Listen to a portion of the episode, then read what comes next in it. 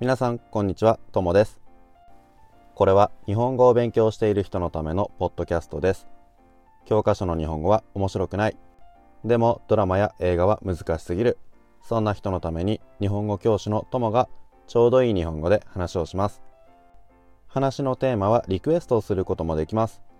リクエストがある人はメールやツイッターインスタグラムなどで連絡をください。今日もテーマのリクエストをもらっています。今日のテーマはお寿司屋さんでの注文の仕方について。今日のテーマは本当に日本っていう感じの、えー、テーマですね。寿司っていうのは日本の昔からあるとても有名な食べ物です。外国にも寿司の店はあるかもしれませんがやっぱり日本には外国と比べるとすっごくたくさん多くの寿司屋があります、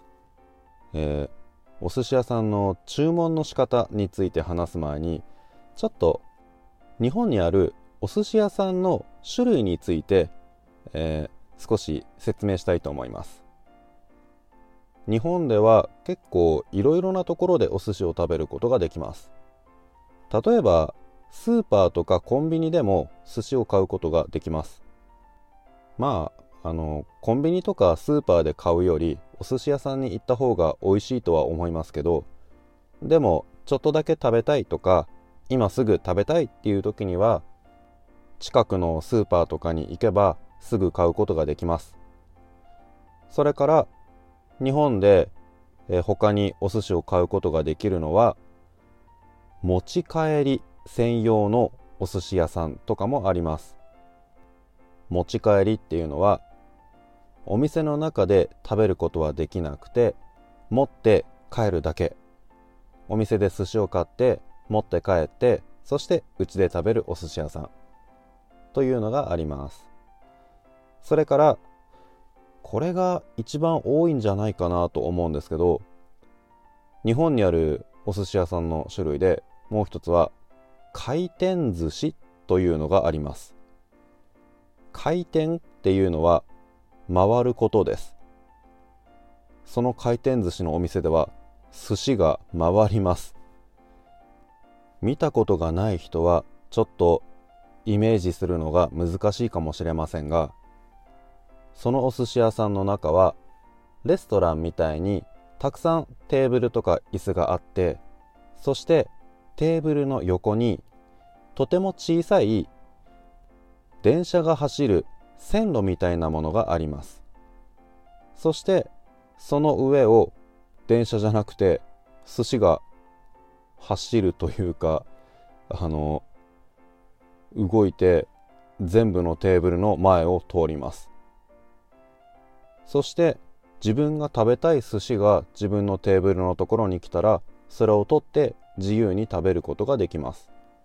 それが回転寿司という、えー、寿司のお店の種類です。最近の回転寿司はだいたい全部のテーブルにタブレットみたいなものが置いてあってそれで注文することもできます。自分のテーブルに来た寿司を取って食べることもできるしあとは自分が食べたい寿司がなかなか来なかったらそのタブレットから食べたい寿司を押してそして注文することもできます。それからお寿司の店のもう一つの種類はこれが一番昔からある古いタイプのお寿司屋さんですがあまり大きくないお店でお酒を飲むバーみたいにお店の中に寿司を作るお店の人が、えー、何人か2人とか3人とか立っていてそして自分が食べたいお寿司をそのお店の人に注文するとそれを全部自分の目の前で作ってくれてそしてそれを食べるというタイプのお店です。このように日本ではいろいろなところで寿司を食べることができますが俺が一番よく食べるのは回転寿司です。どうしてかというと安いからです。高い回転寿司もあるんですけど最近の回転寿司の店だとだいたい1つのお皿に小さい寿司が2つ乗っているんですがそのお皿1枚で100円ぐらいです。だから結構お腹いっぱいになるまで食べても1人1000円とか1500円とかそのぐらいで済みます。でも最後に言ったお酒のバーみたいなお店。そのお店は俺のイメージですけど、えー、とても高いところが多いような気がします。多分ですけどね。あまり高くないところももちろんあると思いますがなんとなく俺はその最後のバーみたいなお寿司屋さんは全部高いと思っています。まあバーのお店が高いんじゃなくて回転寿司が安いだけかもしれませんけど。さあこれがお寿司屋さんのいろいろな種類ですが、えー、テーマでリクエストのあった寿司の注文の仕方。一番難しいのはやっぱり最後のバーみたいな形のお寿司屋さんかなと思います。回転寿司は結構注文の仕方が簡単なんです。なんでかというとまず自分のテーブルのところに来たお寿司いろいろなお寿司が来るからそれを見て食べたいと思ったものを取るだけですからあまり難しくないです。食べたいお寿司美味しそうなお寿司が自分の近くに来たらそれを取って食べてそして寿司が乗っていた皿はそのままテーブルの上に置いておきます。そうすると最後にお店を出る時に店の人が皿の数を数えてそして全部でいくらか教えてくれます。でも最後に言ったあのバーの形の寿司屋そのバーの形のことをカウンターって言うんですけどカウンターで食べる寿司っていうのはお客さんが注文してから寿司を作るから回転寿司みたいに食べたいものだけを取るということができません。じゃあどうするかというとお店に行ってカウンターの席に座ったら多分自分の前とかすぐ近くにお店の人がいるからその人に自分が食べたいものを注文します。この時にちょっと大変かもしれないけど魚の名前を覚えていないと注文することができません。例えば一番有名っていうかどこのお店に行ってもあるお寿司といえばマグロです。マグロという魚の寿司。でもマグロって言ってもあのマグロってとても大きい魚なんですけど魚の体の場所によって名前が違います。例えばそのマグロの体のとても赤いところだと普通にマグロくださいというだけで多分わかると思うんですけどそれだけじゃなくてもう少し油が多いところだと名前が変わります。トロっていう名前になります。あと他にもえっ、ー、と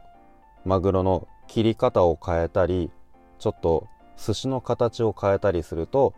別の名前の寿司になります。ですからそのカウンターの寿司のお店に行く時は魚の名前とかあとはその寿司の、えー、名前形が変わると名前が変わりますからその名前を覚えていってそして注文します。もしかしたら外国の人のための店だったらその魚の写真とかあとは寿司の写真とかそういうものがたくさんあるかもしれませんからお店の人にちょっと何か寿司の写真とかありませんか？って聞いてみるといいかもしれません。それか何もなかったら絵とか写真が何もなくてそして魚の名前もわからない。そういう時はお店の人に何かおすすめの寿司をくださいって言ったらあの美味しいものをいろいろ作ってくれると思います。その時に嫌いなもの例えばタコがあまり好きじゃありませんとか私は貝を食べることができませんとかそういうふうに自分が嫌いなものを言っておくと多分自分が好きな魚とかあとは魚じゃなくてもちょっと別のものを使った寿司を作ってくれると思います。俺も寿司屋に行くとあの魚は大体食べるんですけど魚の他の寿司例えばイカタコあといろいろな貝ですね。そういう寿司ってあまり食べないんですよ。なので寿司屋に行く前にはあの注文するために魚の名前を覚えてそれから行くかそれかあの魚の名前全部覚えるのはちょっと大変なので自分が食べられないもの嫌いなものとかそれだけ覚えてお店の人にちょっと私の嫌いなもの以外でおすすめのものをくださいというふうに言うときっといろいろ美味しいお寿司を作ってくれます。このカウンターの寿司の店さっきあのちょっと高いイメージがあるというふうに言いましたけど多分高いけど他の寿司あの他の店の寿司スーパーとかあとは回転寿司とかそういうところよりもすごく美味しいと思います。スーパーでもコンビニでも回転寿司でも大体のところは最初にたくさん作っておいてそしてそれをお客さんが取って食べるんですけどこのカウンターのお店だとお客さんが注文してから寿司を作ります。だから作ってからあまり時間が経っていない寿司なのでとても美味しいと思います。高いけど。なので、えー、美味しい寿司が食べたい人はちょっとね難しいかもしれませんけど是非そのカウンターのちょっと高いいいお寿司を食べてみてください。ちなみに俺はカウンターの寿司はほとんど食べたことがありません。子供の時に1回か2回ぐらい行ったかな。多分そのぐらいかな。大人になってからは全然行ったことがありません。いつも安い回転寿司です。これを聞いている人でカウンターの寿司を食べに行った人がいたらどうだったかっていうのをぜひ教えてください。あと回転寿司あのカウンターの店よりもあまり美味しくないかもしれませんけど回転寿司はあの回転寿司でいろいろなものがあってそして楽しいと思うのでこっちもおすすめはおすすめです。寿司に興味がある人はぜひ行ってみてください。それじゃあ今日はお寿司屋さんの注文の仕方というお話でした。皆さんもこれを聞いたらぜひお寿司屋さんにチャレンジしてください。では今日はこの辺で終わりましょう。さようなら。